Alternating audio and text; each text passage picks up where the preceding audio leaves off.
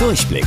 Die Radio Hamburg Kindernachrichten. Hier lernen auch unsere Eltern noch was. Mit täglich Togo.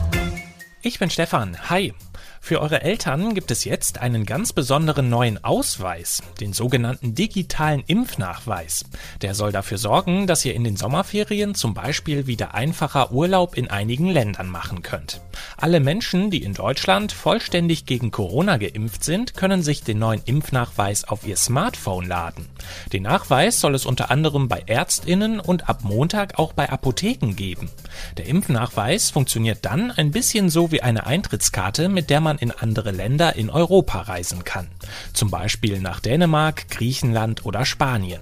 Der Nachweis soll auch dabei helfen, dass man zum Beispiel im Restaurant, im Kino oder im Freibad schneller zeigen kann, dass man schon geimpft wurde.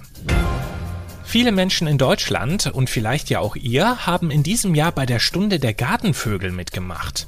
Das ist eine Vogelzählaktion vom Naturschutzbund Deutschland.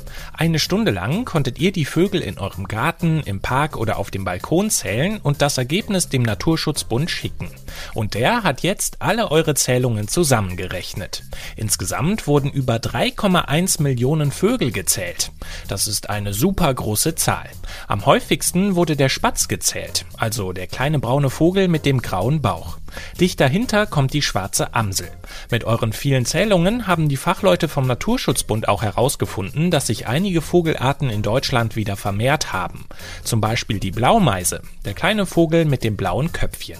Guckt doch heute selber mal, welche Vögel ihr bei euch entdecken könnt.